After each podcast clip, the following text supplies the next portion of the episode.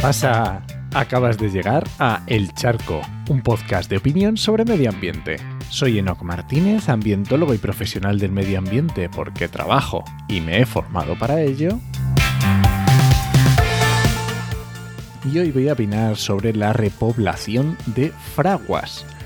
Y este podcast pertenece a Podcastidae, la red de podcast de ciencia, medio ambiente y naturaleza, y lo puedes encontrar en enochmm.es barra el charco.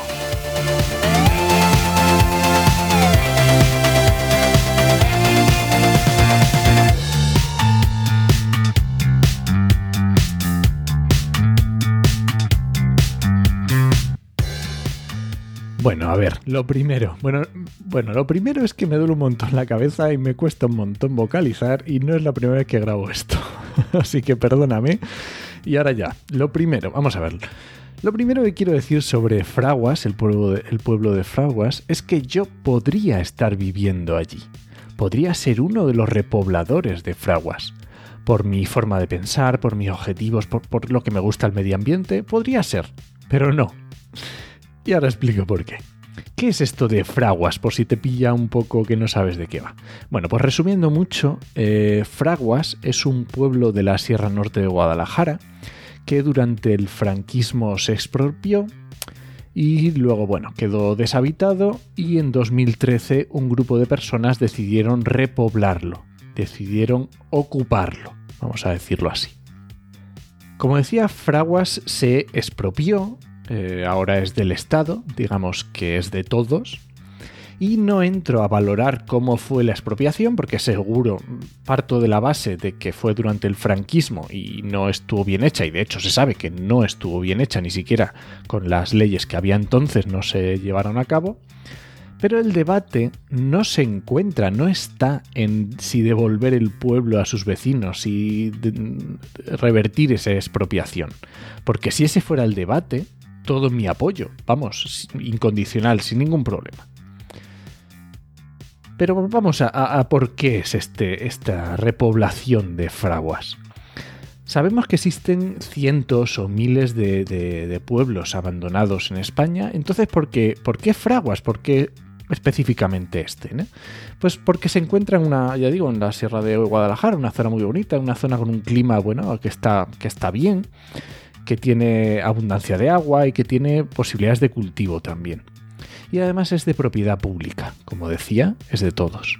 Y cuando los repobladores, que ya sabían cómo estaba la situación, pues se pensaron que en monte de utilidad de, de propiedad pública sería más fácil que la administración les autorizara a estar.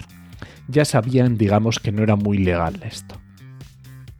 Y es que es cierto que existen en España cientos o miles de pueblos abandonados, también sabemos que existe el problema de la España vaciada, pero ¿es esta la, solución? Realmente no sé si es la solución, pero lo que sí tengo claro es que esa, esa idílica solución de volver al campo, de tener una huerta, ¿no? del autoconsumo, ¿es más sostenible? Pues aunque esto es un charco que otro día me voy a meter porque tiene miga, te puedo hacer un spoiler. Y es que somos casi 8.000 millones de personas en el planeta. ¿Te imaginas que cada uno de nosotros tuviera su pequeña casita, con su hectárea de terreno, con su huerta, con su autoconsumo? ¿Crees que podríamos vivir todos igual? Spoiler, no. Así que, mi opinión y ya la desarrollaré en otro momento, es que esto no es más sostenible. Pero podríamos pensar, bueno, ¿y, la administración no quiere solucionar el problema de, la España vaciada? Y más concretamente el problema que tenemos en, Fraguas. Entonces, ¿por qué no está actuando en consecuencia? ¿Por qué no soluciona esto? ¿Por qué no los deja que estén en, el pueblo de Fraguas eh, si en el mismo territorio se permiten, yo que sé, concesiones ganaderas, madereras, apícolas. Y de hecho es que sí que hay un acuerdo con la administración, lo que pasa que el acuerdo es posterior a la sentencia del 2018. Y el juez de esa sentencia dice el acuerdo me parece genial, pero es un poco tarde.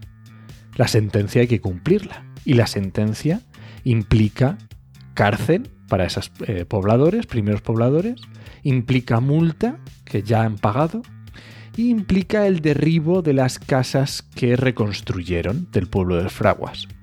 El derribo, bueno, ya veremos porque el CSIC ha, indicado también ¿no? que el conjunto del pueblo es patrimonio histórico y etnográfico, o sea que todo esto al final tiene muchos reveses. Y bueno, la cárcel pues esperemos que no, pero bueno, también está ahí, ¿no?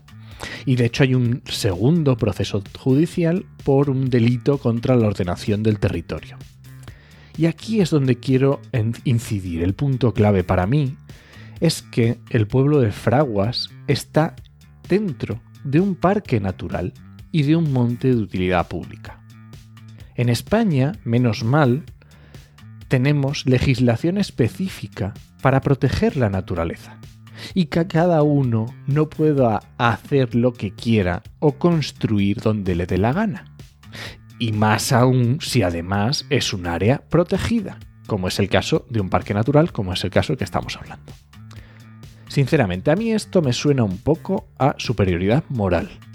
¿Por qué tú sí y otra persona no?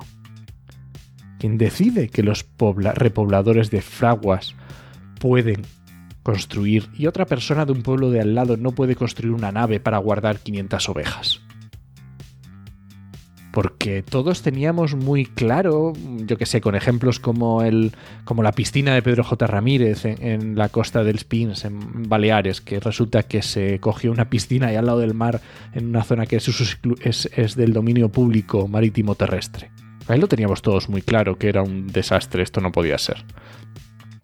O la isla de Valdecañas, y los chalés de futbolistas y, millonarios que, está construido en la isla de Valdecañas en Extremadura, sobre un espacio que es Red Natura. Ahí todos lo tenemos clarísimo que no se puede construir. Pues para ser imparciales y aplicar el mismo criterio hemos creado las leyes. Y no vale aplicarlas solo cuando nos parece loable el objetivo porque la loabilidad de un objetivo es muy subjetiva y a cada uno nos pueden parecer unas cosas bien y otras mal. Cada uno tiene su ética y su moral que puede ser diferente a la de todos los demás.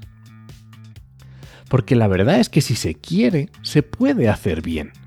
Existen los mecanismos legales para hacer la repoblación bien, existen ejemplos de pueblos repoblados en España.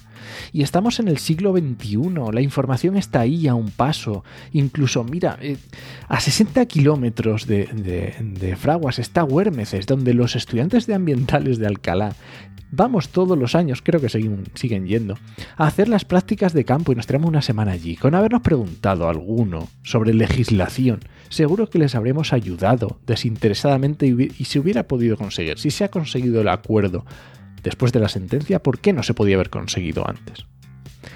Como conclusión, yo no sé qué es lo mejor concretamente para el pueblo y los pobladores de Fraguas. Y no sé cómo acabará todo esto, porque hay una sentencia, hay un proceso, hay un juicio pendiente. Pero vivimos en sociedad y para ello hemos creado leyes, para que exista igualdad, que luego, por supuesto, les podemos poner los peros, que mm, luego se lleve a cabo. Pero no podemos dejar en manos de cualquiera que por su cuenta y riesgo decida qué es lo que es mejor o peor para un espacio natural protegido que es de todas. Y nada, este ha sido el charco de esta semana. Si alguien te pregunta, no lo dudes. Te lo dijo en HMM. Nos escuchamos.